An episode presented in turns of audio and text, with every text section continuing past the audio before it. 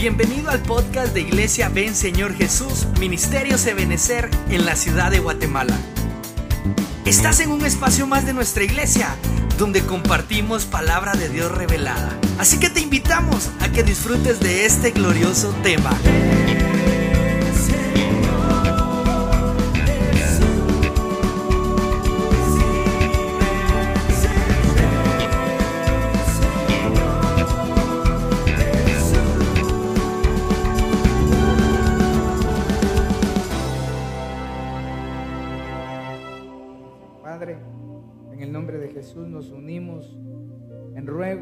Y en acción de gracias para que ponga, para que vea las manos de mis hermanos levantados, sus corazones, Señor, y que según sea su necesidad, yo te ruego que tengas misericordia de cada uno de ellos.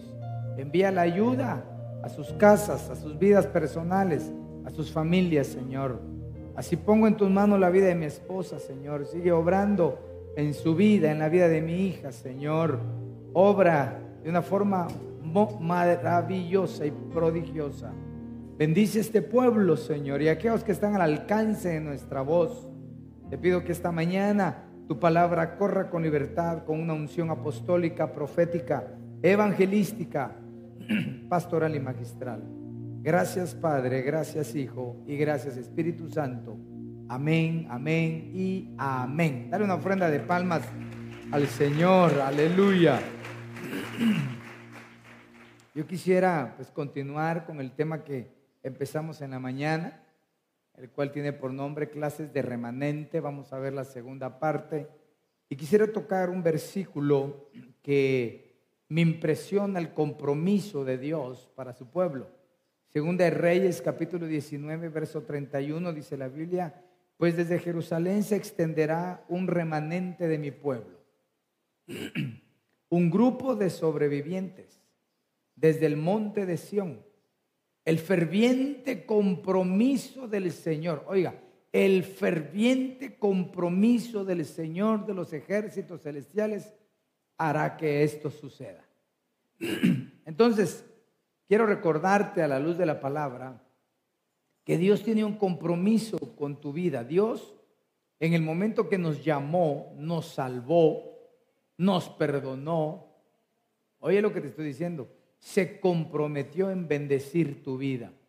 Fíjate que cómo es verdad, porque realmente nosotros deberíamos de estar más comprometidos en ser personas agradecidas con Dios. Y aunque hay muchos, quiero decirte que el que se comprometió fue Dios en ayudarte. Así que por más que te quieras escapar, por más que te quieras apartar, escribía el salmista, salmista, ¿a dónde huiré de tu presencia? Si voy arriba, dice, ahí estás tú. Si estoy en la tierra, es el estrado de tus pies. Y aunque vaya a la profundidad de los abismos, ahí estás tú. ¿Por qué? Porque Dios se comprometió a ayudar, a proteger, a bendecir a un remanente. Vimos en la mañana, y solo para que tengamos claro, explicamos que la palabra remanente viene del hebreo sarid, y que quiere decir tres cosas diferentes. Una, un remanente son sobrevivientes, son los que han logrado escapar, son los que quedan vivos. Entonces hacíamos alusión que después de todos estos tiempos que hemos vivido conflictivos, únicos en la historia de, del mundo, ¿verdad? Por lo menos hace 100 años, un poquito más de 100 años que estuvo la fiebre española, afectó básicamente Europa, casi toda Europa, pero no vino a América, o sea que no hubo problema, ¿verdad? Pero ahora esta situación se expandió en todo el mundo y es porque las vías de comunicación y de acceso a otros países es mejor. Y a pesar de eso, ya hoy, el último día del mes de febrero, qué impresionante, ¿verdad, hermano? Entrando al tercer mes del año, Es decir, que el 16 de marzo vamos a cumplir un año de haber empezado esta crisis. Un año. Y los estudiosos dicen que todavía nos falta como un año todavía para salir de esta situación. Nosotros como creyentes oramos para que el Señor siga soplando a favor del país de Guatemala y que, y que aparte y que tire a las profundidades toda clase de, de maldad. Pero hemos visto, hermanos, que en este proceso hubieron muchos que partieron a la presencia del Señor con propósitos específicos. Pero, ¿qué de los que quedamos sobrevivientes? ¿Verdad? De aquellos que, que todavía vivimos, vimos en el primer servicio que Dios para los que quedaron vivos, es decir, para ti, para los que nos están viendo, Dios va a proveer un tiempo diferente para los que somos ese remanente. Bueno, quiero preguntarle, porque se los pregunté de los del primer servicio, ¿cuántos creen que son remanente del Señor que me digan amén esta mañana? Ah, va. Entonces ese tiempo es para ti. ¿Qué tiempo? Vimos en Génesis 45, 7 que el tiempo del remanente es un tiempo de liberación. José decía un tiempo de gran liberación. Es decir, que en este tiempo muchos creyentes que están comprometidos con Dios van a empezar a, experimentar liberaciones en su interior. Y tú no tienes que tener miedo, tú tienes que darle lugar al Espíritu Santo de Dios. Y que lo que tengas que salir de nosotros, pues que salga.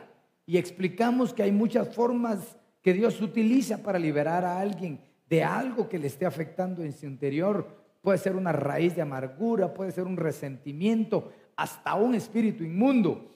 Y Dios utiliza diferente metodología para liberarlo a su pueblo.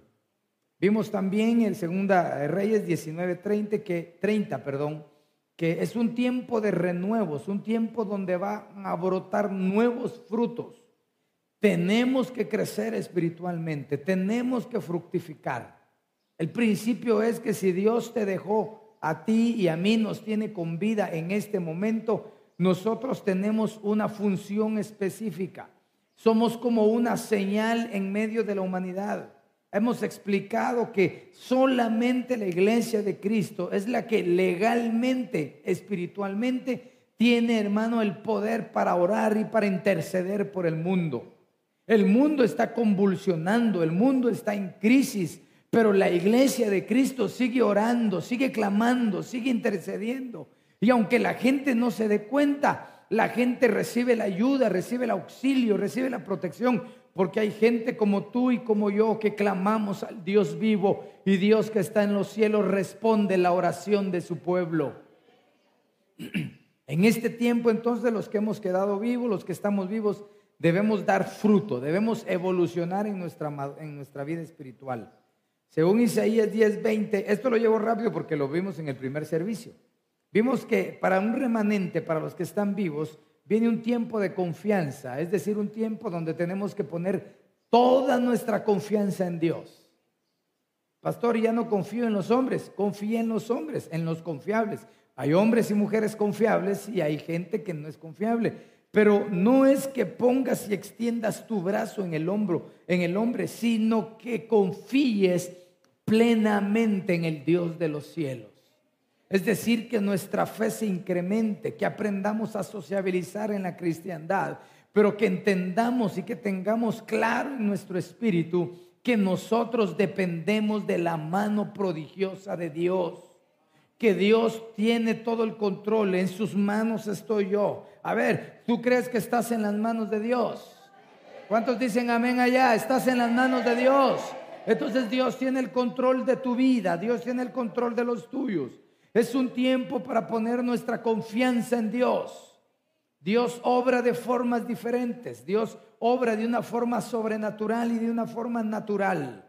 Cuando tenemos una afección, una enfermedad, un problema, una crisis, oramos al Dios de los cielos y Él puede actuar de formas sobrenaturales. Él trae milagros, Él hace sanidades, prodigios. Déjame decirte que Dios hasta el día de hoy hace milagros. Claro que hace milagros. Esa es una forma de operar sobrenaturalmente y Dios también obra de una forma natural. Utiliza la medicina, utiliza la ayuda, utiliza los médicos. Hermano, hasta el jarabe de miel con ajo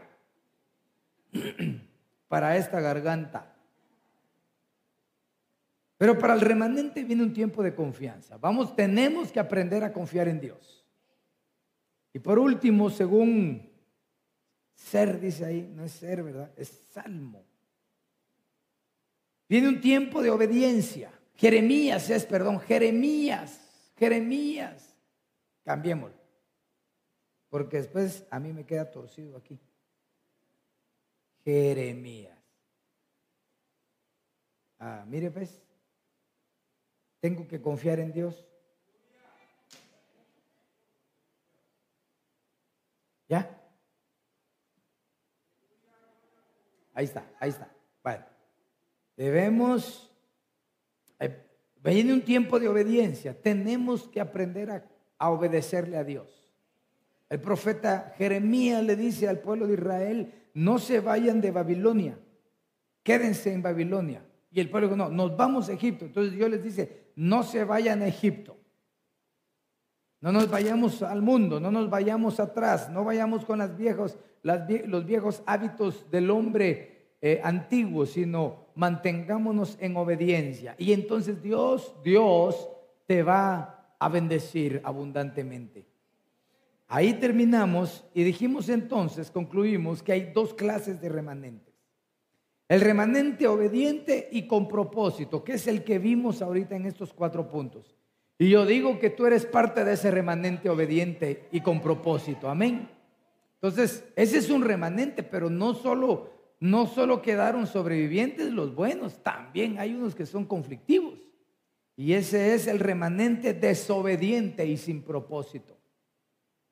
Quiero preguntarle, ¿usted cree que habrá gente que después de ver tanta crisis, aún así tiene endurecido su corazón? Habrán creyentes de diferentes clases de iglesias diseminadas en el mundo que después de que ya se aperturó su iglesia, ya no volvieron a congregarse. Sí, hay mucho, más de la que uno se imagina. Es más, yo me atrevo a decir que muchos de los que aún se están congregando han venido cambiados, diferentes, unos para bien y otros desganados y desanimados. Pero qué bueno que si hay alguien que esté así, esté hoy aquí porque Dios lo va a bendecir. Dios puede cambiar nuestra forma de pensar. Pero ya hablamos de ese remanente obediente, pero hablemos del desobediente. ¿Y por qué va a hablar del pastor si no está aquí? Pues para que ni tú ni yo caigamos en esa desobediencia. Tenemos que quitar de nosotros todo receptor que equivalga a un remanente en desobediencia. Para eso vamos a leer en el libro de jueces algunos versículos. Capítulo 5 y verso 6 dice la Biblia, en los días de Samgar, hijo de Anat, él era un, juez de Israel. Perdón, hermano. en los días de Jael, dice, quedaron abandonados los caminos. Mire cómo, mire cómo está la crisis. Imagínense cómo, cómo hemos estado nosotros. Pero aquí el problema es que los caminos quedaron abandonados. Luego continúa diciendo, y los que andaban en las sendas se apartaban por senderos torcidos. Es decir, los que estaban en el camino lo abandonaron. El camino es el Señor Jesucristo. El camino es el Evangelio. El camino es la perseverancia. Y dice que luego ven los caminos y los caminos están abandonados. Podemos verlo de dos formas. El creyente en el camino ya no está. O el pastor, el ministro, ya no preparó el camino. Ya no hizo su trabajo ministerial y abandonó, abandonó el camino. Se imagina qué difícil, qué triste para aquellas congregaciones que después de esta crisis y quisieron congregarse y ya el pastor ya no quiso predicar. ¿Será eso posible, pastor? Por supuesto que es posible. Pastores que abandonaron por cualquier razón, no los vamos a juzgar, pero que, pero que se apartaron, que, que abandonaron su labor. Conozco de muchas ovejas que ahora que llegaron a su iglesia ya no existe la iglesia, ya no dice en la entrada iglesia, sino dice barbería. Porque por alguna razón, por esta misma crisis, ya no pudieron seguir pagando el alquiler, o lo sacaron, o se fueron, muchas razones. Lo importante es de que abandonaron los caminos. Aquí había una crisis, una crisis similar a la que estamos viendo ahorita. Los que andaban por sendas, es decir, por esos lugares que todavía no han sido preparados, pero que había un caminito por ahí y se podían meter. Dice que en esos caminos, en lugar de andar bien, se metían a los senderos torcidos. Se empezaron a torcer. Cuanto creyente en este momento, hermano, ha apartado el tiempo que era para el Señor, lo apartó para otra cosa. Se comprometió en otros trabajos, se comprometió en cualquier otra cosa, menos en agradar y buscar al Dios de los cielos. Cuando recuerdo cuando se empezaron a aperturar las iglesias, hablaba con algunos amigos pastores y hermano, era terrible, era terrible lo que estaba sucediendo en otros lugares, gracias a Dios, pero no eso nos, no nos quita a nosotros de que muchos hermanos se apartaron. Mucha gente se apartó. Y ahora que hay que inscribirse, hay que anotarse, hay que poner edad, hay que poner de todo. Todos dicen, no, mejor me voy a otra iglesia. Bueno, pues no se vaya. No se vaya, hombre. haga un esfuerzo. No es para usted, haga un esfuerzo. Pero no se aparte. Veamos el siguiente versículo, versículo 7. Las aldeas quedaron abandonadas en Israel. Mire qué, qué deterioro de situación. Habían decaído hasta que yo, Débora, me levanté y me levanté como una madre en Israel. Entonces vean que la función de esta juez llamada Débora no se activó en ese, en ese, en esa función maternal hasta que observó que había un decaimiento y un abandono terrible de los hombres en la nación. Yo le he orado al Señor desde muchos años y hasta el día de hoy, que el Señor traiga pueblo, que traiga hermanos, hermanas.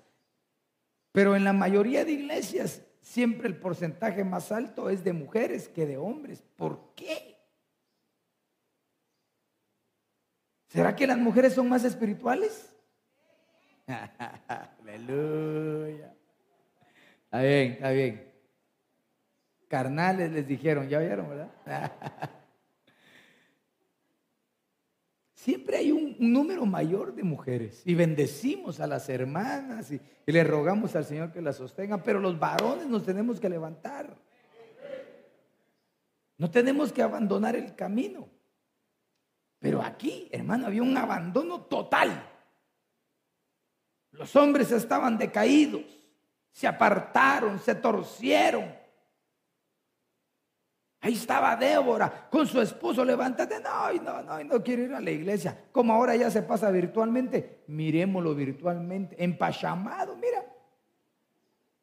Y el problema no es la Pachama, no, porque usted en su casa, como quiera, mírelo. El problema no es ese. El problema es lo interno. Entonces Débora dijo, no, no, no, si hay abandono, yo me voy a levantar, pero no me, no me voy a levantar como cualquiera, me voy a levantar como una madre para Israel. Y hermano, las mamás son diferentes que uno y papá. Usualmente a nosotros los hombres nos gusta escabuirnos de las responsabilidades de los hijos, particularmente, ¿verdad?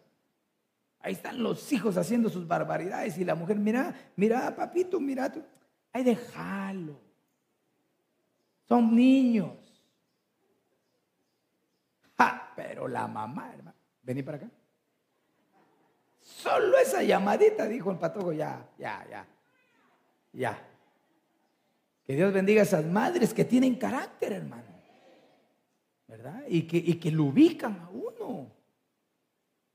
A veces, a veces caen mal las, las madres. Porque, ay, es que tan brava. Y no lo hablo en cuanto al hogar, sino en cuanto a la iglesia. Pero es importante que haya una madre que lo corrija, que se levante, que le diga al abandonado, bueno, bueno, bueno, arriba, arriba, arriba, arriba, arriba, pues. No, que no quiero, nada que no quiero, arriba. Y al que está en pecado, tú estás en pecado, quítate. No, pero es que a mí nada. Obedece al Señor. Entonces estaba en esa condición. Sigamos entonces. Capítulo 5, versos 12 y 13. despierta, despierta, Débora, despierta, despierta. Y entona un cántico, el cántico de Débora. Hermano, a mí me impresiona. Porque aunque no te vengo a hablar de una madre espiritual en una congregación, sino a Débora como la iglesia. Como mujer ella representa a la iglesia. Y a la iglesia le dicen, despierta, despierta, despierta y entona un cántico. Porque estaban todos abandonados. Y le dicen a, a Barak, Barak, levántate. Toma tus cautivos, oh hijo de Abinoam, oh remanente. Ahí está el punto. Somete a los poderosos, oh pueblo de Jehová. Somete, sométeme a los guerreros. Entonces, aquí nos está hablando que la función de un remanente es someter a los poderosos. Oiga, Usted me dijo que era remanente, ¿verdad? tu función y mi función es someter a los poderosos.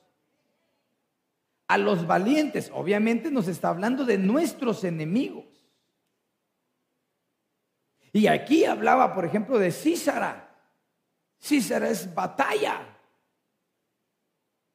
Entonces tú y yo tenemos enemigos, aunque, aunque tú no quieras creerlo, hay enemigos que quieren destruirte a ti, a los tuyos, la obra del Señor. Y a la verdad, hermano, hay algo poderoso que nos cubre y nos protege, pero tenemos que encajar en la función del remanente fiel. Hermano, si a los que procuramos andarlo un poco, encajar en la rectitud, nos va mal a veces. ¿Se imagina aquellos que se apartan? El salmista Asaf se, se sorprendía y escribió aquel tremendo salmo, capítulo 73, y decía, por pocos mis ojos, por poco, perdón, resbalan mis pies al ver la prosperidad del impío se levantan contra ti, te burlan al respecto tuyo y ahí están engordados, dice, sin dolencias ni tristezas. Por poco mis pies resbalan al ver que mientras yo estaba en la integridad tuya, Señor, a mí me iba mal. Pero, dice, pero cuando entré en tu templo y vi el final de ellos. Entonces, a lo mejor Tú estás pasando un momento conflictivo hoy y estás buscando al Señor. Te voy a dar la solución. Sigue buscando al Señor. No te apartes, no te, no te dejes de caer. Hermano, estoy desanimado. Aquí está el Señor, Él te puede dar ánimo, Él te puede dar fortaleza, Él te va a dar aliento, Él te va a dar la salida. Pero no te, no te quites, hermano, del camino del Señor. No lo abandones. Oh remanente, sométete a los poderosos. Somete a los guerreros. La Biblia nos enseña que nuestra guerra no es contra carne ni contra sangre, sino contra potestades, gobernadores de las tinieblas, espíritus que hay en los aires y en los lugares celestiales. Pero también Dios te ha dado una armadura para que puedas pelear, hermano, y permanecer en el día de la prueba. El Señor no nos ha abandonado. El Señor nos ha provisto de todas, hermano, y cada una de las herramientas para salir adelante. Somete, somete. Pareciera que, que la iglesia está como sometida en lugar de someter a los guerreros, a los poderosos que se levantan. Entonces, ¿quién se levantó? ¿Aló? ¿Quién se levantó? Débora. Ah, va. Entonces veamos este otro punto, que es importante. Aunque Débora se levantó y la vamos a aplicar como que fuera la iglesia, no se levantó sola se levantó con un grupo que le acompañó. Ese grupo se llama remanente. Había un remanente de, algunas de las tribus y en un momento determinado algunas tribus acompañaron a Débora. Entonces, ¿qué tienes que hacer tú y qué tengo que hacer yo? Ser del remanente que se levanta para combatir. Veamos el libro de jueces, capítulo 5. Trago Biblia, ¿verdad? Bueno, léalo ahí. Muchas gracias. 5, 14, 15 y 18.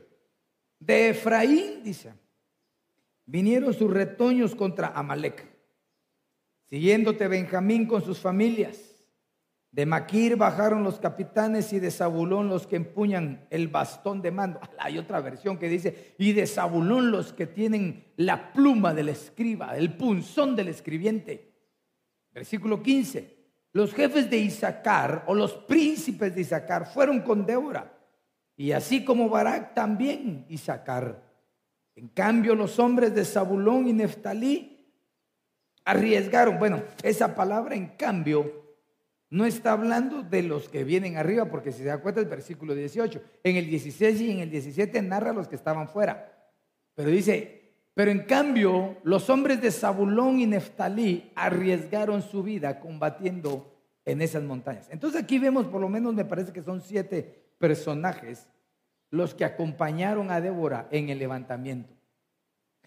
Y entonces, aunque no me quiero detener en ellos, sí les vamos a dar una repasadita porque el carácter de los que son del remanente que se levanta juntamente con Débora debe tener ciertas características. Veamos el primero. ¿Quién es el primero que aparece ahí? Ya lo vio, ¿verdad? Efraín. Dice que Efraín iba con Débora. Efraín quiere decir doble fruto. ¿Quiénes son aquellas personas que van a permanecer en un remanente que tiene propósito? Aquellas personas que están fructificando, pero al doble. La Biblia nos enseña que nosotros somos vencedores en Cristo Jesús, pero dice, más que vencedores. Ese es otro nivel.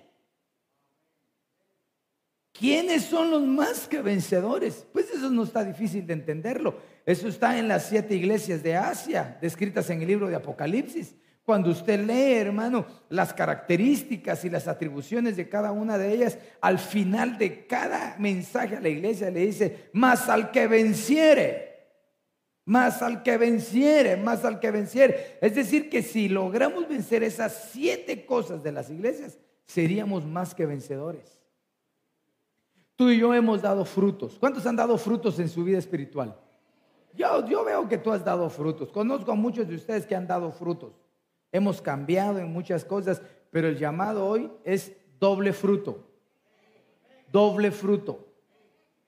Hermano, mire que ahora ya aguanto a mi mujer. Ah, eso tampoco, con ella te casaste. Doble fruto, doble fruto. Acuérdate que para el remanente fiel es un tiempo de fructificación, pero debemos dar un doble fruto. Si tú ya hablabas en lenguas, doble fruto, interpreta las lenguas.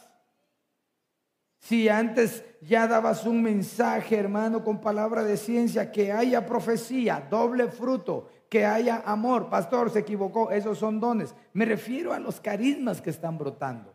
Hablemos de los frutos, amor, paciencia, benignidad, templanza. Doble fruto. El otro era Benjamín. Benjamín quiere decir mano derecha. ¿Quiénes son los que acompañan a la iglesia, a Débora en el remanente? La gente confiable. Usted ha oído cuando dicen, cuando está alguien aquí y lo ven trabajar y le dice, ah, él es su mano derecha. ¿Aló? ¿Ha escuchado eso? ¿Qué le están diciendo cuando le dicen es su mano derecha? Si usted no está, está él o está ella. qué confianza la que le ha de tener. Por supuesto que se necesita gente de confianza. En un remanente que está siendo levantado por la mano de Dios, se necesita gente de confianza. ¿Cómo se gana la confianza? A través de los años, a través de las actitudes, a través del conocimiento y del acercamiento. La confianza no se gana de la noche a la mañana, mi amado hermano, ni se vende por 25 centavos la confianza en alguna farmacia o en el mercado. La confianza se gana a lo largo de los años y con buenas actitudes. La confianza es tan tremenda y tan poderosa que cuando ya hay alguien que es confiable, como Benjamín, como hijo de la mano derecha, esa confianza se sostiene en unos hilos tan delgados, tan delgados, que cualquier mala actitud, como dice el libro de Eclesiastés, las malas actitudes del sabio son como cuando la mosca se posa en el perfume del perfumista, lo echa a perder todo. Hermano, ganar la confianza lleva años, pero que la pierda en, una mal, en un arrebato de actitud, se puede cortar el hilo de la confianza. Pero en el nombre de Jesús que hayan hermanos y que seamos confiables unos con otros. El otro era Maquir. Maquir quiere decir entregado. En este tiempo que estamos viviendo, yo te aconsejo que nos entreguemos más al Señor, mis hermanos. ¿Cuántos oran aquí que digan amén? Oran, oran. Allá arriba no oran, ¿sí oran? Ah, como no me digan. ¿Qué consejo te puedo dar? Sigue orando. ¿Cuántos ayunan? Bajaron los amenes, ¿verdad? Pastor, con la comida no se meta. Hay que hacerlo más. Hay que entregarse más al Señor. Hay que ser más espiritual. Hay que ser más, más, más dado a querer entender las cosas del cielo. Hay que leer más la Biblia. Hay que vivir más la Biblia. Bueno, el remanente que se va a levantar con Débora en la iglesia debe ser alguien que es entregado. Y hermano, se le nota al que esté entregado. Se le nota, porque al que no se ha entregado la pereza se le nota en, la, en el andar, hermano. Eh, vení, casi que le pide permiso, eh, camina y tú camina. Se le echa de ver, o el gesto en la cara, gesto duro. Pero bueno, sigamos adelante. Zabulón, estos eran acompañantes del remanente. Quiere decir honrar. Una persona que sabe honrar su vida, sus autoridades, va a poder caminar en el remanente. ¿Cómo honra uno? El honrar se puede honrar de muchas formas. Por ejemplo, cuando uno lee el libro de Éxodo y dice, este es el primer mandamiento con promesa, honra a tu padre y a tu madre. ¿Qué es honrar? ¿Cómo entiende usted la palabra honrar? Bueno, hay que portarse bien, ¿verdad? Eh, no hay que ser abusivos, hay que dar, hay que compartir. Yo le he dicho a los hermanos que, que el apellido de tu papá, que viene siendo tu apellido, no aparezca en la prensa, pero porque te dieron un premio por superinteligente, no por ladrón. Una forma de honrar a los padres. Un remanente tiene que ser eh, personas que sepan honrar, que sepan ser agradecidos. y sacar recompensa.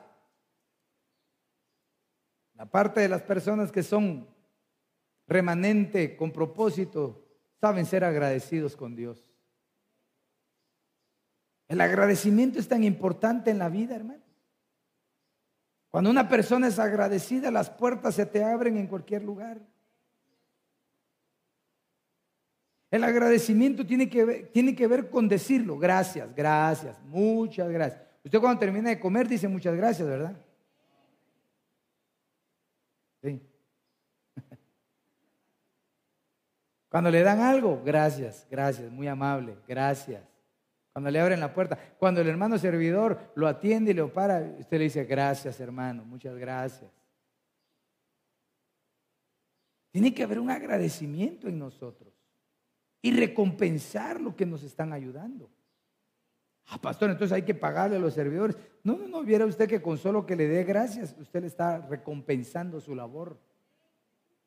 Cuando de repente recibe una directriz de un servidor y le dice, hermano, disculpe, usted sería tan amable, porque así los tratan, ¿verdad? Esperemos, pues, si no me avisa. Hermano, hágame favor, váyase para allá. No, hombre, no sea así. Hay que ser agradecidos con la gente. Barak, espada reluciente. Vea qué lindo ese nombre, hermano. Tú tienes que ser experto en la palabra del Señor. ¿Cuándo fue que hablé respecto a la Biblia? ¿El, viernes? A la nadie vino. ¿Qué dije yo? Sería bueno, como un consejito nada más, que no se nos olvidara que es importante la Biblia física. ¿Lo dije o no lo dije? Sí lo dije. El martes. El martes. Me dan ganas de decirle, y trajo Biblia, pero no se lo voy a decir. Espada reluciente. El remanente tiene que ser personas que conozcan, que amen la palabra de Dios. Y el último, Neftalí,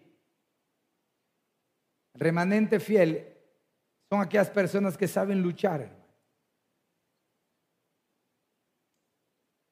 Realmente la vida en el Evangelio requiere valentía, requiere fe, requiere confianza, esperanza. Y todas esas unidas nos permiten luchar en medio de, todo, de toda situación. Quiero preguntarle, de arriba y aquí abajo, ¿alguna vez ha sentido usted cansancio de tal manera que ya no quiere luchar? A ver, levante su manita, quiero ver, quiero ver, quiero ver. Oh, Dios mío. Yo pensé que solo al pastor le pasaba eso a veces. Pero debemos ser como Neftalí, luchar.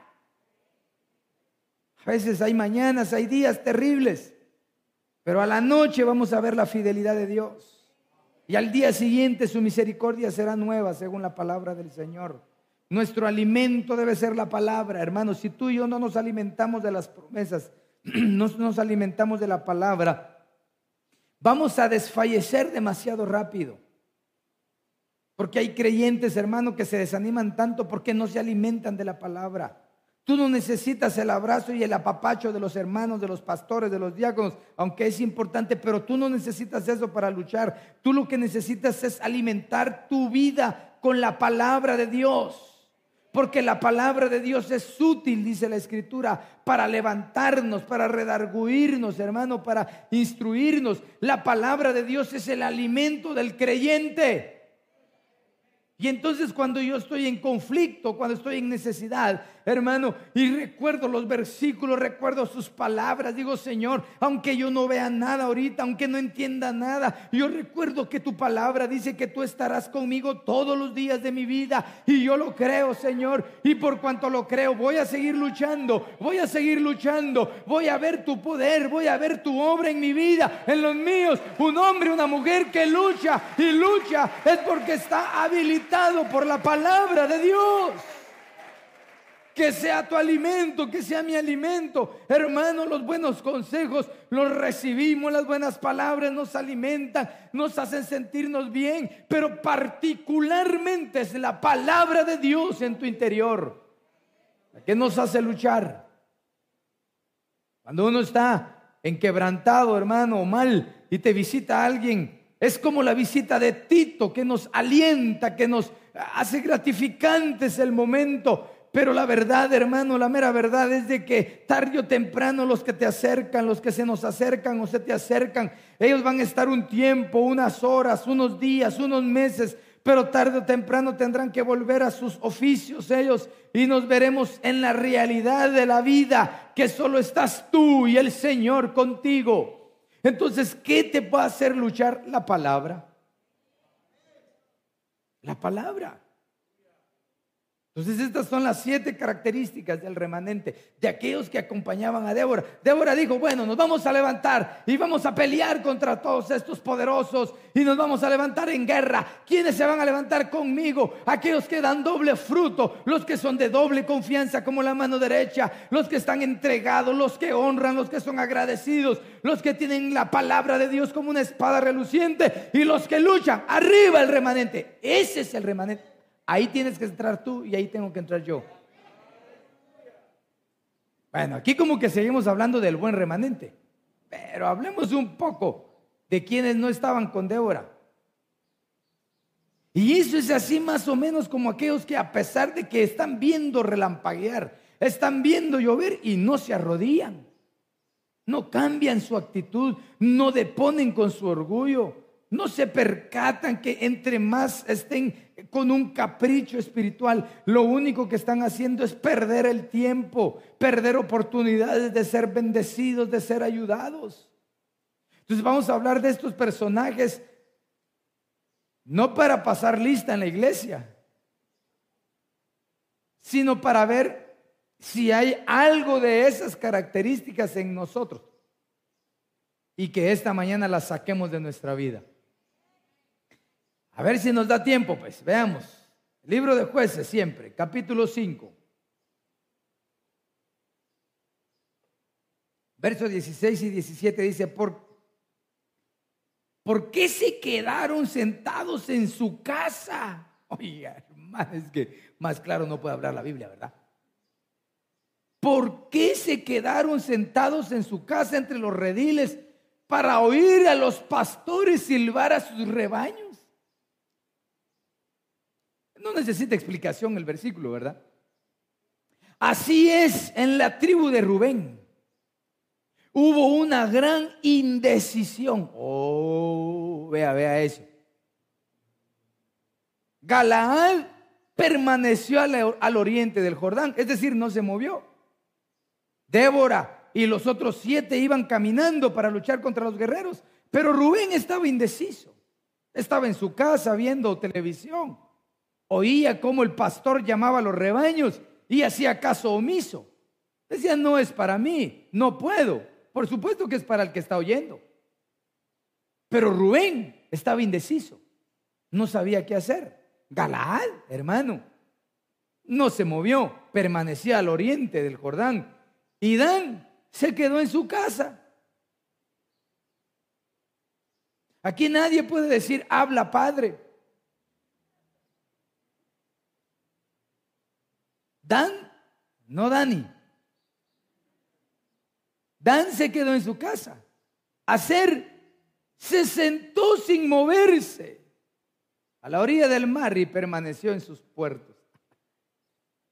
Estaban viendo que una mujer se levantaba con cántico, que lo apoyaban siete hombres.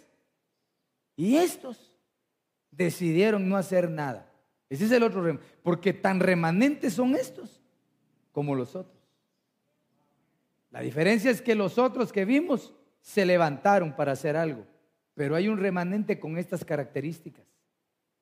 Este es al que yo le llamo el remanente sin propósito. ¿Qué perfil tienen? ¿Qué características tienen? ¿Quién era el primero que vimos? ¿Qué dice la Biblia? Rubén.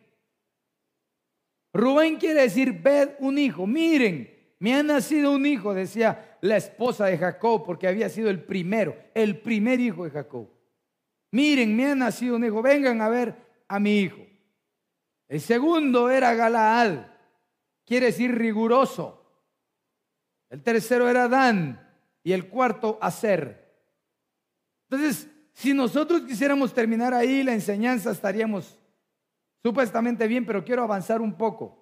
Vea las características de aquellos, de aquel remanente que no quiere hacer nada, se quedó en su casa.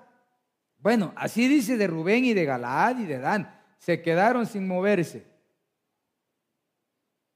Galaad quiere decir riguroso.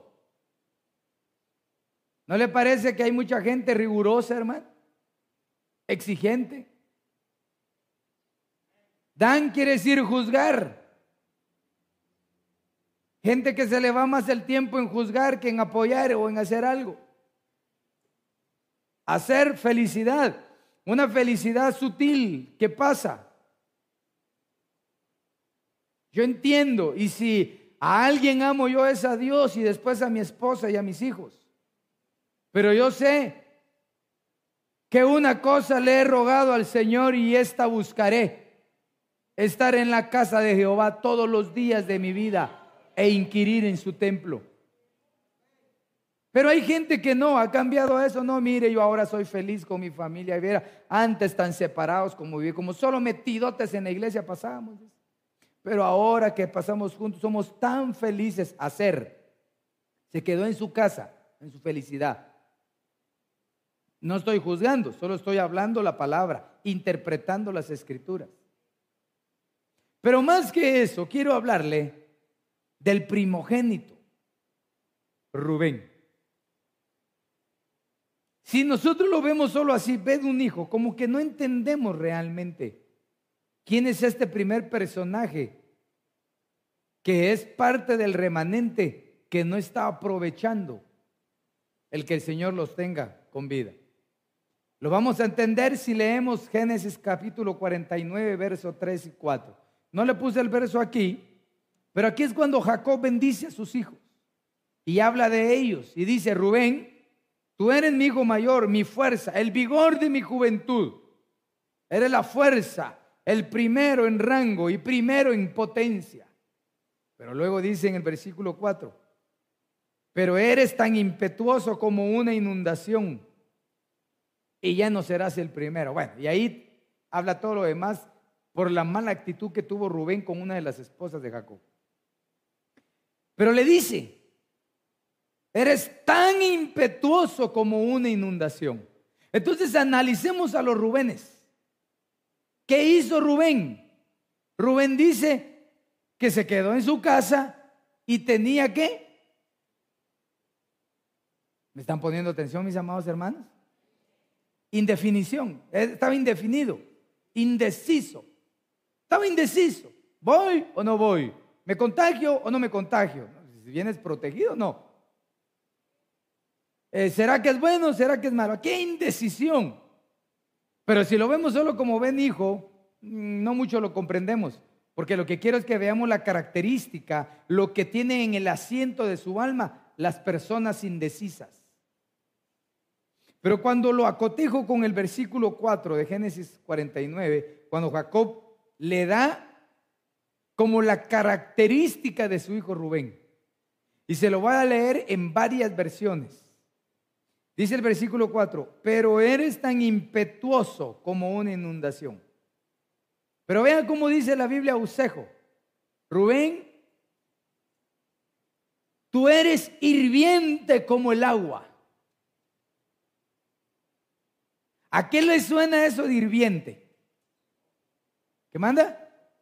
Enojo, así, encolorizado, así, colérico, así, peleonero que se pone rojo. Si es blanco se pone rojo y si es negro se pone morado, así. Hasta bravo. ¿Qué otra cosa? ¿Qué otra cosa puede asimilar hirviente como el agua? ¿Perdón? Caliente, sí. ¿y, a qué puede asimilar caliente hirviente? Incontrolable. ¿En qué? Veamos este versículo. Problemas sexuales. ¿No dice Proverbios, pues? ¿Podrá el hombre jugar con fuego sin quemarse? ¿Podrá el hombre caminar descalzo sobre las brasas sin que se queme? No el apóstol Pablo dice a la carta a los Corintios, es mejor que se case y no que se queme. Entonces, ¿no le parece que una del, del perfil de los indecisos es que tiene un problema demasiado grande respecto al área de la sexualidad? En la iglesia no le dicen hermano, le dicen la avispa. Oh, oh, oh, oh. Pica, pica, pica y pica, ¿no será hirviente esa persona? Y no hablo solo de los hombres, de mujeres también. No hablo solo de jóvenes, sino de adultos y de viejos también. No hablo de solteros, sino de casados también. Que no pueden controlar el fuego del área sexual. No han logrado, hermano, contextualizarlo para poderlo llevar en honra a su hogar, sino que tienen que salir del hogar a, lograr satisfacer un desorden sexual. Usted, usted, usted puede creer que una persona después, creyente, después de ocho meses de encierro sin llegar a la congregación, cuando se abre viene súper poderoso, súper cristiano, vigoroso. No, hombre, no. Yo no sé cómo venía usted, pero yo venía con sed. Pastor, y es necesario, todo es necesario según la Biblia. Y la Biblia dice, no os dejáis de congregar como algunos tienen por costumbre. Hermano, una persona que sexualmente no se logra controlar es una persona indecisa. Porque muchos no aceptan un privilegio? Porque muchos cuando se les da o brinda una, una responsabilidad, mm, rapidito la sueltan. ¿No será que, vaya, pues no solamente hay un problema sexual, sino un problema del carácter? Pastor, no me podía traer un mensaje como el de, el de la vez pasada del ánimo, que estuvo tan bonito, pastor. Este está bonito. A mí me, me habló. Va, dejemos a estos en problemados. Que el Señor rescate y quite de nosotros, hermano, toda forma desordenada en cuanto a la sexualidad. Vea esta otra versión. Le dice que es impetuoso como agua. El mismo versículo, pero en otra versión. Impetuoso. Como el caballo. El caballo es, simbolizado en la Biblia como, como fuerza, como guerrero, pero también como un animal impetuoso. Y cuando se refiere a impetuoso, es que nada lo detiene. Nada lo detiene. Un caballo, hermano, si, mira una serpiente o se asusta, ese agarra a correr y a correr y a correr y está el acantilado y sigue corriendo. Tan lindo el caballo. Lo único que como era caballo era impetuoso y se fue. ¿No le parece que muchos a veces tienen un carácter impetuoso como el agua? Le están diciendo cálmese. No, pero es que cálmese. No, y cada vez pero si a la mujer le dice, tranquila, ay, ¿para qué le dicen tranquila a la mujer? El mal carácter ha hecho que muchos abandonen las cosas del Señor. Todo les molesta, nada los detiene. Siempre quieren tener la razón. Vea esta otra versión. Inconstante como agua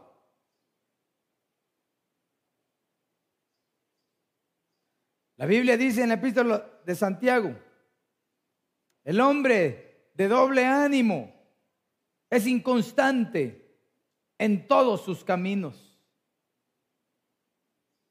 La inestabilidad que genera un hombre inconstante es terrible. Por eso las hermanas lo que andan buscando es un hombre que tenga, que sea constante, que sea perseverante, que sea luchador, no un inconstante. Qué duro de ser para las mujeres tener un marido inconstante. Que hay que empujarlo para que se levante. Que hay que motivarlo para que, para que respire. Que un día le dice, mira, hija, este fin de semana te voy a sacar, le dice, ¿verdad? Te voy a llevar a pasear. Y la hermana esa semana se porta bien, le hace todo lo que quiere, su cafecito, sus tortillitas, todo. Y el otro, y, el sábado se levanta la hermana, se baña, se arregla, y son las 11 de la mañana, y el otro recostado, por no decir otra cosa, ¿verdad?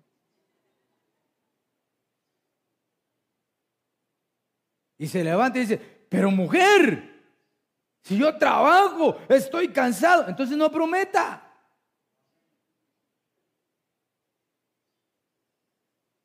Se le armó. Ese día va a comer caldo, pero, pero no de res.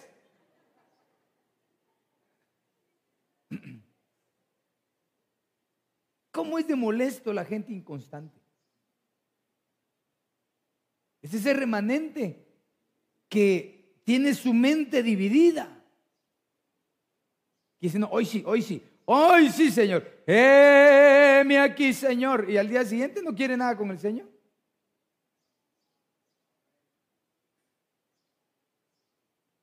¿Me estoy dando a entender? ¿Estoy hablando duro?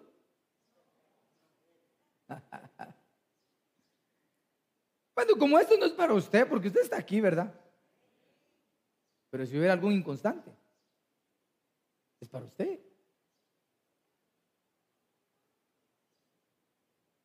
Impulsivo como las aguas. Este Rubén tenía todo, ¿verdad? La gente que, que está indecisa respecto a si se activa espiritualmente es más impulsiva que espiritual. Y verdaderamente en la vida de la casa del Señor no se puede vivir bajo impulsos. Se debe de vivir bajo convicciones firmes espirituales. Yo he conocido gente, cristianos, que son impulsivos, que de repente, hermano, quieren que se haga culto de lunes a lunes a toda hora, en todo momento, quieren ir a visitar, quieren ir a predicar, quieren cantar, quieren limpiar, quieren bar, quieren hacer de todo. Y al mes ya no quieren hacer nada. Impulsivos en su manera, pero realmente tienen indecisiones. Por ejemplo, yo analizando eso, porque más, más de alguien me ha dicho, mire pastor, usted debería hacer culto todos los días. Amén, yo lo he hecho. Hemos tenido semanas, meses haciéndolo. Pero ¿cuál es la motivación? ¿Cuál es la motivación de todos los servicios? Aquí adentro. No, no la respuesta espiritual. Si yo le digo, ¿usted quiere venir toda la semana? Amén, pastor. ¿Y por qué? Ah, adorar al Dios de los cielos. No, pero esa es su respuesta espiritual. Pero la realidad, ¿cuál es? ¿Será que la realidad es que lo que pasa es que cuando no hay servicio anda mero pecador allá afuera? Y que dicen, no, mejor que haya culto, porque si hay culto, peco, me arrepiento y ya se acabó. O me aguanto y la iglesia me ayuda. ¿Será eso la motivación? Si es esa la motivación, somos impulsivos. O el peor, ¿verdad, hermano? Mejor deberían de hacer culto solo el domingo y uno. Porque Dios está en todo lugar. Gente impulsiva. Gente que en su indecisión, hermano, lo que menos hace es agradecerle al Señor que lo ha dejado como un remanente. Incontrolable.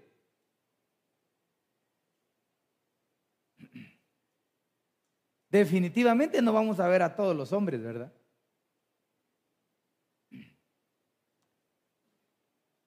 Aquella persona indecisa es la que no puede controlar sus más bajas pasiones que no puede controlar su carácter, que no puede controlar el dejar de hablar mal, no puede controlar las miradas de pleito, no puede controlar su vocabulario, siempre se le salen dos, tres palabras o eses. Siempre tiene que, eh, hermano, en lugar de ser de edificación, sus, sus palabras siempre golpea. Siempre tiene un aporte que desmejora una reunión. Como lo decía el apóstol Judas, ¿verdad? Que escribía en la epístola, ¿verdad? Decía, estas son como manchas en nuestros ágapes espirituales. ¿Te sabes controlar, hermano?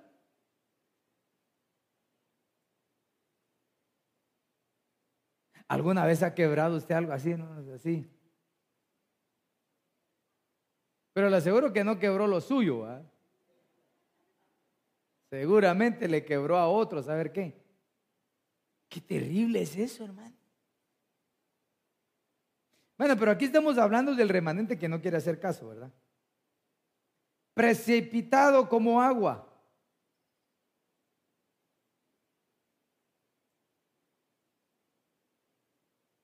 La vida te enseña a que se corre despacio. El apóstol Pablo le decía a Timoteo, Timoteo, corre con paciencia. ¿Cómo vamos a correr con paciencia? Solo el hombre nuclear, ¿verdad, hermano? Cuando corre, cámara lenta. Pero verdaderamente la carrera del Evangelio no es una carrera de velocidad, es una carrera de resistencia. Hay que ser menos precipitados en hablar. ¿A cuántos problemas nos hemos metido por abrir la boca precipitadamente, hermano?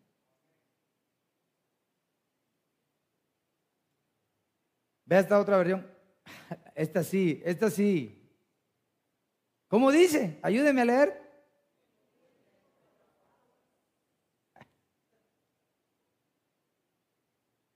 Pero qué duro cuando le dice, vos tan corriente que sos. La verdad es de que nosotros, hermanos, en el nombre de Jesús, tenemos que pedirle al Señor que nos ayude a mejorar nuestra vida. Debemos aprender a saber, hermano, que siempre, siempre el Señor va a tener misericordia de nosotros. Pero que todo depende en qué remanente nos encontremos nosotros. No seamos de baja categoría. Aquí no te está hablando si tienes eh, adquisición económica alta, mediana o baja. Aquí lo que te está hablando es cómo es tu comportamiento. Usted ha visto, hermano, cuando hay gente que sin mediar palabras se va encima de otros. Que no tiene conocimiento respecto a cómo mejorar las cosas. Yo quiero hablarte esta mañana y recordarte que tú y yo somos un remanente del Señor. Pero que debemos encajar en el remanente que tiene un propósito en la vida. No, no que vivamos sin, sin despropósitos. Yo le ruego al Señor, junto con mi familia, con los pastores, con nuestro pastor, el apóstol Sergio Enríquez, oramos para que toda esta crisis de enfermedad se limpie y se vaya en el nombre de Jesús. Pero hay gente tan necia que no se cuida y que empeora las cosas. Y yo digo, ¿y si las cosas se empeoran y vuelven a cerrar las cosas, hermano, las iglesias? ¿En dónde vas a estar tú? ¿Dónde voy a estar yo? En mi casa, pastor. No, hombre, no me refiero a eso. Me refiero aquí. ¿Quién eres hoy? Recuerdo que recién cerraron las iglesias. Muchos me llamaron.